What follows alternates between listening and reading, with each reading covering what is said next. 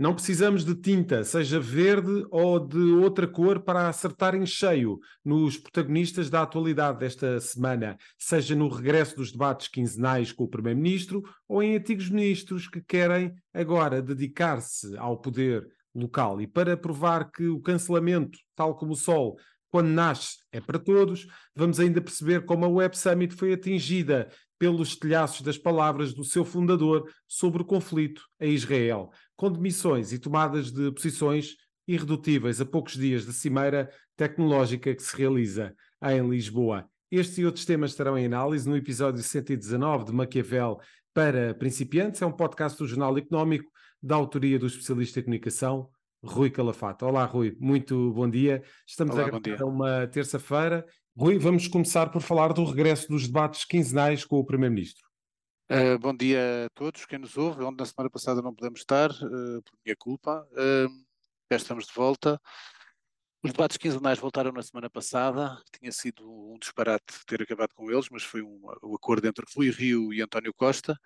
E ao contrário do que é habitual, quando António Costa vai ao Parlamento, não foi um passeio habitualmente é fácil, por, eh, geralmente porque o, o regimento da Assembleia permite quase réplicas e desta vez, quando foi a negociação deste regresso dos debates quinzenais, uh, houve limitação de tempos na resposta. Portanto, acabou aquela conversa de se fazer uma pergunta de 10 segundos para a resposta do Primeiro-Ministro, depois mais 10 segundos, e portanto há uma que torna de facto mais importante e, e, mais aliciante o debate do que estar ali, parecíamos horas e horas a responder a perguntas de 10 segundos. E, portanto, uhum. também põe um limite para que o debate possa durar duas horas. Como eu dizia, o debate não foi um passeio, porque uh, António Costa uh, teve que reconhecer o, sua, sua, o seu falhanço na promessa da habitação, que era previsto para 2024 26 mil casas, estão em execução 17 mil, mas não, não as tem 26 mil para 2024. Uh, na própria TAP já tinha falado até da privatização total, depois já não era a privatização total e agora volta também a, a, a, a dar o dito por não dito, uh, e depois, em cima disso, todos os partidos, tanto à esquerda como à direita, neste momento não há paz institucional política, porque já não há geringonça, portanto, tanto a esquerda como a direita caíram forte em cima. Naturalmente, os temas que importam às pessoas, impostos, saúde, privatização de facto da TAP, uh, a questão da habitação, uh, e portanto, e da questão de, ainda por cima também da educação, onde continuamos com várias dificuldades, com muitas greves, etc. Portanto, o debate quinzenais, o que eu chamo a atenção é que é importante, sobretudo uma, com este, até com esta alteração de regimento, e com maioria absoluta, acho que os debates quinzenais vão dar jeito para mais uh, fiscalização e supervisão do que está a ser feito pelo governo. Às vezes, como diria Rui Rio na altura, quando anunciou uhum. o seu término, era um bocado de espetáculo para televisões, é, mas de facto é, mas por isso tem que ser bem preparado tanto por quem faz as perguntas como por quem responde, uh, mas que é de facto um espetáculo, desde que seja bem feito, portanto acho que para quem gosta de política acho que é importante e habitualmente, se, com, aliás a prova é este primeiro debate, tem sido e poderá ser mais esclarecedor do que outros debates no passado. Claro, a política também é isso, e por falar em espetáculo, Rui, temos eh, Marta Temido, de certa forma, aqui a, a querer voltar aos palcos para quem nos ouve há muito tempo, eu tinha dito há muito tempo que Marta Temido estava com, com ela fisgada no sentido de ser candidata à Câmara de Lisboa. Uh, neste momento já é presidente da Conselhia do PS uh, e deu, esta, deu na semana passada, perdão, uma entrevista onde a sua frase era gostava de ser autarca. Portanto, parece pela própria boca, em vez de alguma conspiração ou infabulação, tem mais força. Marta Temido, em princípio, eu sempre disse que há, há um candidato lógico e natural à Câmara de Lisboa, que é o Eduardo Cordeiro, que foi vice-presidente foi eh, de António Costa, uh, e portanto, uh, desculpa, não foi vice-presidente, foi vereador de António Costa, os vice-presidentes foram o Manuel Salgado e o Fernando Medina, mas foi um bom vereador de António Costa, conhece bem a cidade e sempre disse que tem capacidade política para ser candidato à Câmara de Lisboa. No entanto, está, está no governo. Está no governo e o desgaste pode ser uh, um inimigo da sua intenção e da sua candidatura. Aliás, já se aponta, já li no outra semana, já se aponta até Eduardo Cordeiro para poder ser candidato à Câmara de Sintra, onde, pelo PS, naturalmente, onde Basílio Horta termina os seus três mandatos e, portanto, é uma Câmara importante, é a segunda maior Câmara do país, para quem não sabe, é, uma Câmara extremamente importante. E a Barta Temido é uma candidata dura, ao contrário do que, as, do que as pessoas veem dos seus sorrisinhos simpáticos para as câmaras, ela é um lobo, ela é um lobo em pele de cordeiro e, portanto, está com esta ambição e é uma candidata que eu acho que pode ser dura contra Carlos Moedas, se for Carlos Moedas o candidato, naturalmente. Rui, e por falar em temas que uh, trouxeste aqui, provavelmente muito antes delas serem discussão uh, nos jornais e nas televisões, vamos falar da Santa Casa da Misericórdia é de Lisboa e é do verdade. regresso às manchetes, provavelmente não pelos melhores motivos. É verdade. Olha, mas eh, eu até quero falar de dois temas relacionados com a Santa Casa. Primeiro, vamos ao, àquilo que interessa diretamente à Santa Casa. Foi notícia já de ontem que a Santa Casa vai abandonar uh, aquela lotaria ou jogo no Brasil, portanto, com o banco que era um parceiro era o Banco de Brasília, mas tinha mais 11 associados. Portanto, aquilo deve ter sido, entre nós, uma moscambilha qualquer montada por alguém. Não estou a dizer que seja do anterior, a culpa do anterior provedor Edmundo Martinho, mas alguém foi de certeza. Tanto que uh, a Santa Casa com muitas dificuldades financeiras, o que é absolutamente ridículo eu dizer isto e as pessoas estão a ouvir, mas que está com dificuldades financeiras, o que é risível, por má gestão. Do passado, naturalmente, Ana Jorge chegou há pouco tempo, uh, e portanto está com vários, vários problemas em cima uh, para resolver. Edmundo Martinho uh, tinha lançado esta questão, vai ficar tanto no jogo no Brasil e no Peru, isso vai acabar, exatamente para a Santa Casa poupar dinheiro, à volta de 11, entre 11 a 13 milhões de euros e, portanto, vai deixar cair esse jogo, mas eu quero chamar a atenção de algo que a mim me chamou a atenção uh, na semana passada. Um, nós tô, estamos aqui a abordar a Santa Casa que está com problemas. Problemas de gestão. Eh, a Santa Casa, como é óbvio, como todos sabem, tem receitas, inúmeras receitas, vai lançar mais uma lotaria, uma lotaria mais um tipo de euro milhões uh, às segundas e às quintas, não estou a erro. Portanto, vai haver receitas. O problema é a má gestão. Mas, mais, mas como eu tenho estado a dizer, estamos num momento muito ponderoso. Aliás, nestes debates quinzenais, o PSD perguntou forte sobre as questões, aliás, pela voz de Joaquim Miranda Sarmento, sobre as questões da Santa Casa, algo a que o primeiro-ministro eh, respondeu que quem escolhe é a provedora, pois sim, mas de facto uma provedora, escolher como para, para vice-provedora a pessoa que está envolvida nos Jogos do Brasil, parece não, não me parece muito aconselhável, acho eu. Mas enfim, mas ele não conseguiu responder, o Primeiro-Ministro também não conseguiu responder a essa pergunta de Joaquim Miranda Sarmento. Ora bem, aquilo que eu achei mais curioso é estamos num momento difícil da Santa Casa, mas na semana passada houve um programa, um programa que eu respeito, que é o É ou Não É, onde já estive também a comentar, uhum. na RTP, apresentado pelo Carlos Daniel, e o tema era saúde. E portanto tinha um painel de convidados. Quem é que estava como convidado? Ana Jorge, Pois, legenda, ex-ministra da Saúde. Quer dizer, uhum. se a senhora tem a paixão pela saúde, vá tratar da saúde. Ah, neste momento ela é provedora da Santa Casa da Misericórdia. Tem tanta coisa em cima da mesa para resolver, tem tempo para ir a programas falar dos assuntos da saúde. Nós sabemos que a Santa Casa presta também serviço ao nível da saúde, sem dúvida, mas é uma pequena gota d'água. Portanto, com tantos problemas, como é que é possível, Ana Jorge, aparecer como ex-ministra da Saúde. A partir dali, aquele tempo que lá teve, ia preparar-se para lá, se calhar devia uh, canalizá-lo para resolver os problemas da Santa Casa. E, portanto, a vaidade às vezes chama as pessoas. E se Ana Jorge, que é uma pessoa que eu respeito, uh, portanto, tem essa paixão pela saúde, se calhar dedicava só à saúde, onde ela estava na Cruz Vermelha. Em vez de ir para a Santa Casa, que a Santa Casa não tem nada a ver só com saúde. Tem muitos outros, tem imobiliário, tem os jogos, tem a parte da publicidade que é muito importante, ninguém fala pá, como está tudo bloqueado, como é que é a publicidade para os jornais, neste que é sempre, sempre foi uma das maiores, um dos maiores investidores em publicidade nos jornais e muito importante para, para a vitalidade da vida dos jornais, a, a, a, publicidade da Santa Casa, como é que isso está? Tem saúde, com certeza, tem segurança social, tem lares de terceira idade, tem arte, tem cultura, quer dizer, tem muito mais para tratar do que tratar de assuntos uhum. de saúde. Portanto, acho que era tempo de alguém avisar a senhora provedora da Santa Casa da Misericórdia para tirar a roupa ministra da, ex-ministra da Saúde e ministra da Saúde. Sabemos que é isso que ela gosta, mas se a nomearam para a Santa Casa, é que, por favor, que meta os sapatos, calça os sapatos de Santa Casa a 100%. Era aquilo que a sugestão que eu daria. Rui, o próximo tema vem pintado de verde. Fernando Dina foi atingido uh, com tinta por eh, uma ativista climática, algo que se está a tornar já um hábito. Passa a tornar um hábito e uma chatice e a perder uh, força que torna-se ridículo. Porquê? Primeiro, uh, já disse isso, volto a dizer, os jovens têm o direito de protestar com bem entender. Até ao momento em que pisam o risco. E o grande responsável do início, bateram todos palminhas, eu também achei muito bem aquilo que ele disse. Mas como te lembras, eu critiquei em televisão, no Crossfire, e disse-vos aqui, quando foi o primeiro ataque a um membro do governo, foi Eduardo Cordeiro, Duarte Cordeiro, no final, devia ter apresentado queixa. Porque senão entramos aqui. Epá, um ministro é uma figura do Estado, está a representar o Estado. Não é bandalheira.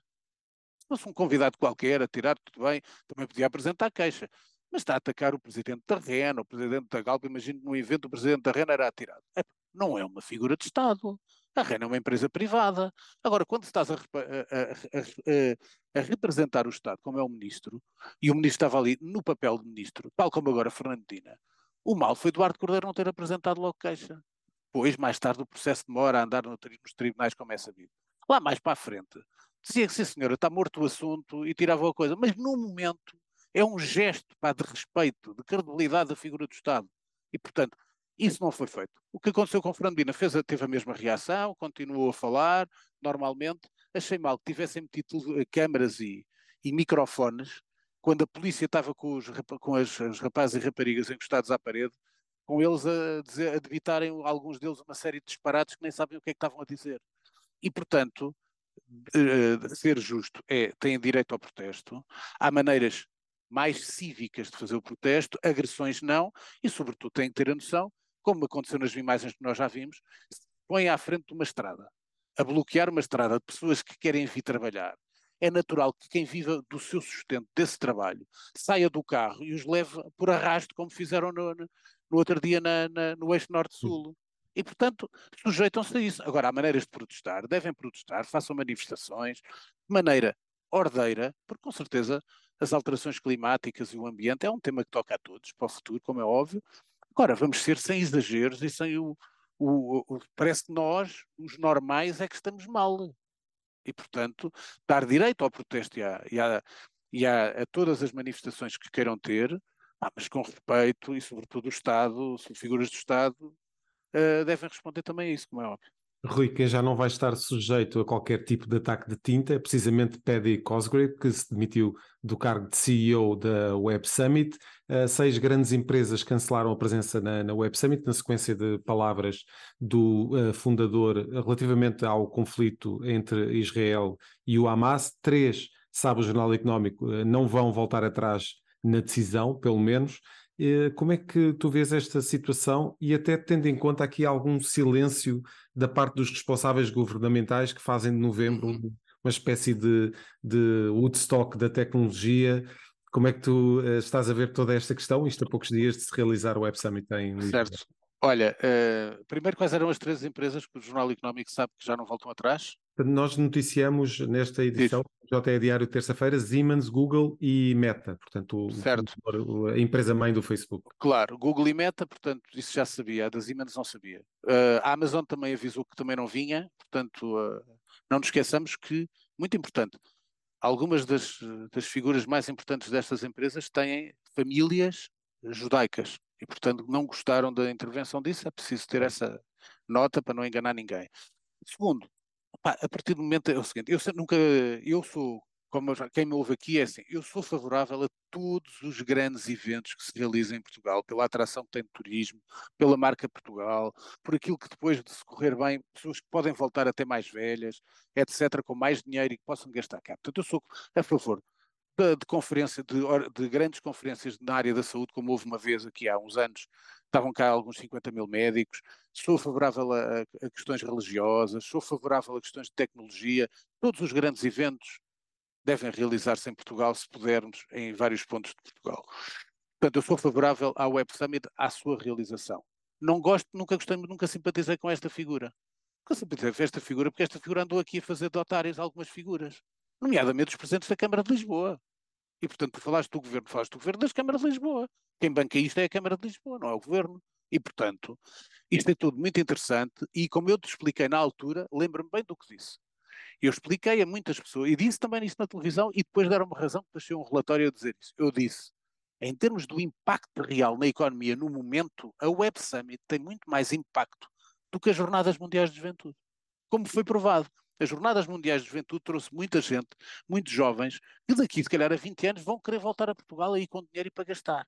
Mas Exato. naqueles, os miúdos que vieram não tinham dinheiro para gastar. Estavam instalados em várias. Portanto, não moveu economia, não moveu restaurantes, não moveu bares, nada. A Web Summit move. Portanto, é importante a realização deste evento. Agora, Este cavalheiro andou aqui já a enganar os papalvos, já quando foi a questão do Covid, não sei se te lembras. E antes disso, a questão do Panteão Nacional. Exatamente, e depois a parte do Covid, que depois realizou o evento a receber o mesmo, sem haver cá o evento. Exatamente. E pior ainda, não sei se te lembras, nós tínhamos o exclusivo para Portugal, mas de repente já estava o evento vendido para o Brasil, e já queria passar para os Estados Unidos e não sei o que mais, e nós a bancar, com uma estrutura ali ao pé da, ali na, na zona do Castro onde está esta gente, lá uns, uma série de irlandeses, etc. Quer dizer, e portanto estes andaram a comer à conta. A verdade é esta. E depois é aquilo que eu chamo a atenção. Uma coisa é o evento, outra coisa é o que decorre do evento. Quantas empresas de tecnologia investiram forte em Portugal depois do Web, do Web Summit? Quando me disserem isso, para eu ter depois o efeito naquilo que interessa, que é criação de empresas, criação de riqueza, criação de empregos, etc. E, portanto, até agora está, isso está por quantificar. Que tem efeito nos restaurantes, nos bares, nos hotéis, tem. No resto está por quantificar. Quando me falam em fábrica de unicórnios, isso não advém da questão do Web Summit. Isso é questão de dar espaços, trazer uh, das pessoas, que é o trabalho que o Carlos Moedas tem feito. Agora, e já vinha também, Fernandinda, mas já tinha feito, uhum. não chamava, era fábrica de unicórnios. Mas a questão é esta. Eu acho que o Web Summit deve continuar. Vamos ver quem é a figura e, portanto, ficamos também a saber aquilo que já sabíamos há muito tempo. Paddy Cosgrove, calado, é um poeta. E uh, chegando à parte internacional, já estávamos de certa forma com um pé na atualidade internacional, mas Rui, vamos falar aqui de Israel e tu gostarias de falar uh, precisamente da forma como os líderes mundiais têm reagido àquele que é o conflito iminente e a entrada iminente do, Sim, do exército falar, israelita. Vou falar de uma coisa que já abordei em espaços eh, televisivos e outra que não abordei. Uma das grandes séries da história da televisão americana chama-se West Wing, Os Homens do Presidente. Nunca disse isto, vou dizer isto aqui pela primeira vez. Tem um episódio que podem procurar. Chama-se A Proportional Response, onde o presidente, o Jet Bartlett, fala na mesa, na sala de crise, para, para o chefe do Estado-Maior americano e pergunta: mas é uma resposta proporcional é virtuosa. Onde é que está a virtude? E, portanto, esse é o problema. Tu não podes responder ao mal com o mal. Isso não é uma resposta, porque a resposta proporcional seria mataram-nos 200 pessoas, entraram por dentro pelos kibbutz, nós vamos entrar por Gaza e vamos matar não sei quantas pessoas, crianças, inocentes e tal, como foram mortos. Portanto, o mal não justifica o mal. E, portanto, o grande problema, e é isso que tem que ser abordado, é quantas pessoas vão morrer para que o senhor Benjamin Netanyahu não suba nas sondagens onde neste momento apenas tem 20% de apoio dos, dos israelitas. E, portanto, este é o lado em que nós estamos a ver que há com certeza, não duvido, tentativas de, da parte dos líderes internacionais mostrar solidariedade a Israel, mas nas conversas dizerem, meu amigo, não entres lá, que isto vai ser uma mortandade e uma chacina.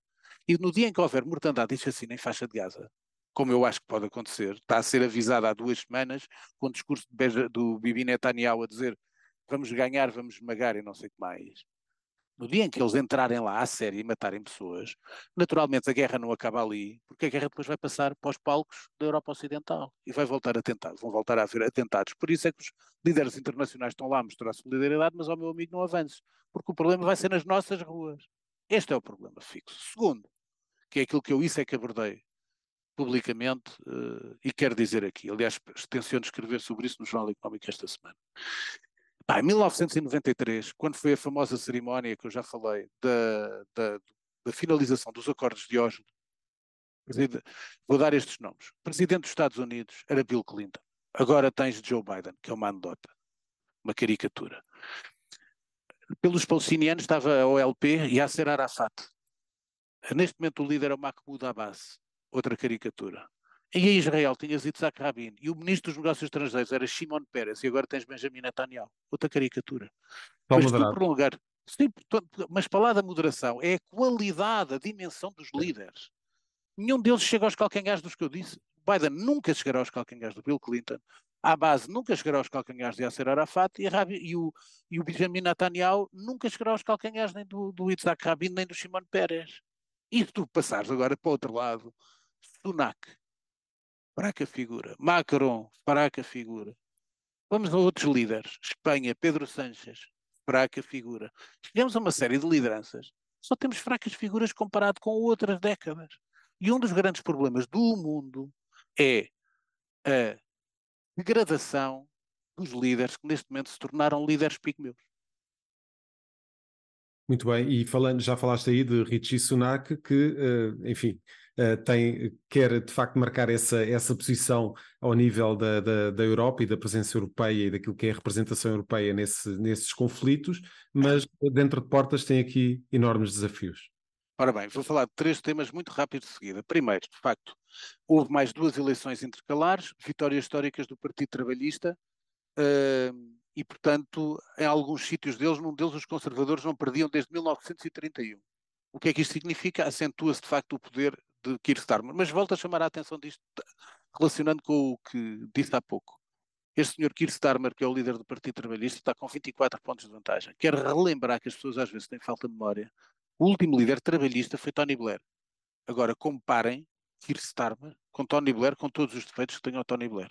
É só isto, para pensarem nisto. Uh, e, portanto, cresce de facto a força de Keir Starmer na, nas, na, na, nas, nas, sondagens e com estas vitórias vai dando confiança ao partido. Depois, uma líder que é ao contrário, toda a gente dizia extrema-direita, vai ser colada à Rússia, uh, vai, vai ser uma, uma líder bárbara e tal. Giorgia Meloni, que está a correr bem e tal, eu já falei disso. Qual é o problema de Giorgia Meloni? É o marido, que andou a convidar senhoras tipo para bacanal, para orgias, sexo a três e não sei o que mais, e portanto Giorgia Meloni decidiu divorciar-se, e é o caso que tem abalado a Itália nos últimos tempos, é de facto o marido de Giorgia Meloni, portanto não é nada da política. É apenas uma questão pessoal e familiar, o que é inacreditável, mas às vezes é o que é, e foi assim que aconteceu. Para terminar, a eleição que toda a gente aguardava deste fim de semana, que era a Argentina. Temos o senhor Milley, que é o tal louco, e agora nos últimos tempos, não sei se têm reparado, Uh, tem aparado a imagem com os óculos finos, até parecido com os teus. Agora estás aqui comigo, que não sabe, não, não, não nos vê, portanto está com os óculos parecidos com os teus, de massa fina, uma coisa mais de credibilidade, mais moderação na sua imagem. Mas que é um louco, como todos sabem, tudo o que já disse. Sim. Portanto, segue toda a retórica impingida, criada por Steve Bannon, junto de uma série de líderes uh, uh, extremistas do mundo, começando por Trump, depois passou por Salvini, etc. Uh, e o que é curioso é que, o, o, portanto, teve 30% na primeira volta e quem teve 36% foi o senhor Sérgio Massa. O Sérgio Massa deixou hiperinflação na Argentina. Portanto, a Argentina está com uma crise como nunca e o responsável das finanças era o Javier Massa. Portanto, isto é um país que, sinceramente, a Argentina está numa crise profunda e as lideranças, como eu volto a dizer, isto é a loucura completa. Nenhum nem outro tem qualquer dimensão para gerir um grande país como é a Argentina. E, portanto, vai ser de facto ali um problema na América do Sul com estes cavalheiros. Mas é tal coisa, são as degradação das lideranças. Vamos às sugestões então, não é? Muito bem, vamos às sugestões culturais, Rui. Ora bem, 40 anos do tal canal, dar os parabéns, continuo a dizer o seguinte, acho que Portugal ainda não, apesar de ter dado muitas entrevistas esta semana, tal, Portugal ainda não prestou a devida homenagem a Herman José. Herman José é o maior humorista de todos os tempos e todos os outros que vêm atrás, com todo o respeito, podem ter muitas audiências, mas quando criarem qualquer coisa decente, a, a múltiplas personagens que criou Herman José e a importância que teve ali por volta dos anos 80, até na, na democratização de Portugal, de Portugal começar a, a deixar aquele pó do salazarismo que ainda tinha, bafiento da ditadura, e portanto foi o homem que fez rir Portugal. Os Oliveiras Cascas da vida. Os Oliveiras Cascas, pá, portanto, pá, e foi de facto um homem, 40 anos no tal canal, se quiserem rever, não foi só o programa que deram de homenagem na, na RTP1 na semana passada, o tal canal está a dar outra vez tudo novo na RTP Memória à tarde, portanto basta ir à grelha, que às vezes a gente pergunta, mas onde é que está? Pá, vão à grelha, procurem um bocadinho, que é uma sugestão que eu dou. Está lá.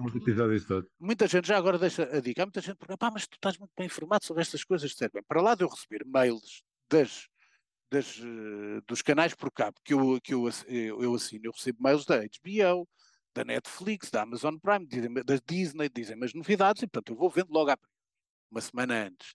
Mas além disso, a pergunta é, então e como é que tu vês a grelha? Pá, a grelha, eu todos os domingos é, só, é uma questão de método e não perder tempo. E não fazer figura de otário, que parece que não sabe nada do que se passa no mundo.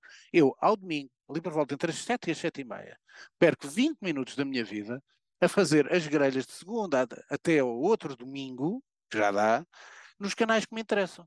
vejo os canais nacionais, nomeadamente a RTP1 e sobretudo a RTP2, onde eu deixo gravar várias coisas documentários, vou aos canais de filmes, vou à TV Cine, vou aos canais da natureza que eu gosto de ver alguns documentários que deixam lá, e portanto perco 20 minutos, 20, 25 minutos da minha vida que não são perdidos, são ganhos, porque eu sei o que é que se está a passar, deixa gravar e está lá registado. Portanto, é simples, portanto, é um conselho que eu dou. Às vezes aparece, não com certeza, pessoas que me ouvem aqui. E onde é que está? Eu meto uma sugestão, e onde está onde? É pá, procurem um bocadinho. Em vez de escreverem ali, que não sabem nada, irem ao Google, se puserem o nome da série ou de uma coisa qualquer e ver, aquilo aparece lá. É uma questão de. As pessoas não querem ter trabalho. Sim. Esse é que é o problema, mas enfim. Mas cá estou eu para dar sugestões e horas certas, etc. Mas já agora a dar esse conceito porque melhora de certeza a vossa vida. 40 anos de tal canal. O segundo é uma coisa que é esta edição especial, está nas, está nas bancas, está nas livrarias, na, desculpa, está nas papelarias, é uma edição especial do Le Point, que é uma revista francesa, esta dedicada ao Asterix, e aos 40 álbuns que explicam a relação de França com o mundo. Portanto, todos os álbuns são explicados o que é que está por trás deles, e portanto é uma, está aqui, como estás a ver, portanto uhum. tem o, fotos do álbum, explica, olha, este aqui, o Asterix da Córcega. E portanto, para explicar a história, o que é que era, o envolvimento tem, é um livro, é, para quem gosta do é um Asterix, enquadramento. é um enquadramento espetacular e que eu recomendo vivamente. Não é, não é, atenção, não é barata a revista, custa 10 euros. Mas é daquelas coisas, quando tu compras uma revista de 10, é um livro, vai ficar para a vida, fica lá. Bom, e para quem gosta e é colecionador como eu, portanto Exatamente. está. Quanto a livros, vou deixar aqui quatro livros, dois que ainda não li e dois que já li. Primeiro, Lições de Grego, da Anne Kang, que é uma escritora coreana, escreveu A Vegetariana e os Atos Humanos. Eu gostei muito dos dois e gostei sobretudo, apesar da Vegetariana ser o livro mais famoso dela, uh, Os Atos Humanos eu gostei imenso. Este livro não é tão bom como os outros, mas é interessante, é, é uma relação entre duas pessoas, é uma coisa muito, muito engraçada. Este agora, este é que eu recomendo, já o li, da Beatrice Salvioni, chama-se A Mal Nascida. É da Alfaguara, portanto toda a gente diz que é a nova Helena Ferrante. Portanto ganha não sei quantos prémios a Itália e eu posso dizer que já li o livro e se me dissessem que esta senhora Salvioni era outra figura da Helena Ferrante ou que esta senhora é que era a Helena Ferrante, está igual. A história de duas amigas, uma má, uma mais desordeira, mais rebelde, outra mais coisa, e a história é, pá, é quase, é parecidíssimo com a Helena Ferrante. Portanto, para quem gosta, a Mal-Nascida, Beatrice Salvioni, da Alfaguara. Depois os dois livros que eu comprei ontem, até pus logo lá, porque isto vai ser para este fim de semana, e, e são grandes, portanto não vou-os acabar no, no fim de semana, são dois dos meus escritores preferidos que saem exatamente na mesma semana os dois novos livros deles. Um é o Leonardo Padura, Duas Decentes, outra vez com a, com a personagem do Mário Conde, que eu quero relembrar, para quem não sabe, Portanto, um, havia um tipo, e ainda continua a falar sobre tudo e sobre nada, um especialista em, em América Latina da, da, da, da RCP. Parece que tinha, dizia que tinha uma Câmara de Comércio e depois não era uma Câmara de Comércio nenhum, pelo menos no jornal. Como me lembro, não sei se lembras, foi uma notícia do novo semanário. Sim. Uh, foi provado. Uh, depois ele teve que apagar o coisa como até do Facebook, a Câmara de Comércio, porque aquilo era uma coisa de negócios, não era Câmara de Comércio nenhuma. Uh, e que quando eu no meu mural falei do regresso de Mário Conde no livro, dois livros antes deste, uh, o tipo veio, Mário Conde, sabe quem é que está a falar? Mário Conde esteve preso. Portanto, este burro, que era especialista em América do Sul, não conhecia primeiro, América, desculpa, em América Latina, não América do Sul, porque este escritor é cubano, o Leonardo Padura, mas este especialista em América Latina, portanto, não sabia, nunca sabia, nunca tinha ouvido falar que o grande personagem do maior escritor cubano e um dos grandes escritores contemporâneos se chama Mário Conde, e portanto veio confundir com o famoso Mário Conde, que era banqueiro em Espanha e que esteve preso. Portanto, vejam a quantidade de especialistas que há por aí. Aliás, como eu disse em Lolé, porque eu fui ao, eu não disse aqui, eu fui ao Festival de Política em Lolé, onde fui falar sobre desafios, uh, ameaças à democracia com a Helena Ferro de Gouveia e a Adriana Lopes Cardoso. Uh, eu disse na brincadeira lá, porque estava uma plateia gira e engraçada, disse à minha frente, disse para as pessoas lá à frente que os dois primeiros passos que eu dei ao Lolé, andei bem, no terceiro dei um pontapé numa pedra e saltaram 500 especialistas em relações internacionais. Ninguém sabe de onde é que vêm. E, portanto, aparecem estes grandes especialistas que nem sabem quem é a maior personagem criada por Leonardo Padura, grande escritor cubano, uma figura de referência da América Latina, e o tipo confundia com coisa. Mas olhem, sabem qual é o problema? É comentador RTP e somos nós que estamos a bancar este vigarista. Vigarista porque é um gajo inculto e, portanto, é importante dizer isso. Segundo, este já Nobel, Leonardo Padura gostava muito que um dia ganhasse Nobel, mas não ganhou, mas este já Nobel, turco, Orhan Pamuk, Noites de Peste. Eu tenho todos os livros do Orhan Pamuk editados em Portugal, já os li todos. Posso recomendar o Neve, o Istambul, My Name is Red, uh, o Museu da Inocência, e portanto este é o novo livro. Quem já o leu, tenho confiança em algumas pessoas, disse que é um dos grandes livros do, do ano, uh, e portanto foi editado esta semana juntamente com o Leonardo Padura, portanto dois grandes livros que eu recomendo sinceramente, vão ter grande prazer, pessoas decentes do Leonardo Padura, a edição é dos livros do Brasil, e edição presença Oran Pamuk, uh, Noites de Peste. Muito bem, Rui, vamos fechar com a pergunta da semana. A pergunta da semana é esta. Mas setores do público diz assim: novembro vai ser dramático sem o acordo entre médicos e governo. Portanto, nós estamos a adivinhar que isto não vai ter fim. Este é um dos problemas, é nunca mais se resolve a questão da saúde. E depois, o mais engraçado, é que aparece o Fernando Araújo, o tal senhor que foi nomeado como CEO do, do uhum. Serviço Nacional de Saúde, a dizer que é necessário apostar na formação de mais clínicos. Em vez de estar a dar entrevistas, quantas vezes já falou com a Ordem dos Médicos, quem é, é a Ordem dos Médicos que limita quase o número, o, o número de formados uh, nos cursos de medicina. E, portanto, vai ser dramático, pois vai. Continuamos a, a, já se abriu as pernas para se pagar a médicos estrangeiros 5 e 6 mil euros. E os médicos portugueses estão a ganhar à volta de 1.500 euros. Portanto, acho que era bom de resolver a, esta questão. Ainda por cima, naturalmente, vem o inverno, pior ainda. A questão das urgências é uma coisa que andarem a pedir para não ir às urgências, quer dizer, como é que uma pessoa sabe se está numa urgência? Eu acredito que há muita gente que qualquer coisinha se dirige à urgência. É verdade. Mas uma pessoa que não sabe se tem uma coisa grave ou não, então vai claro. aonde?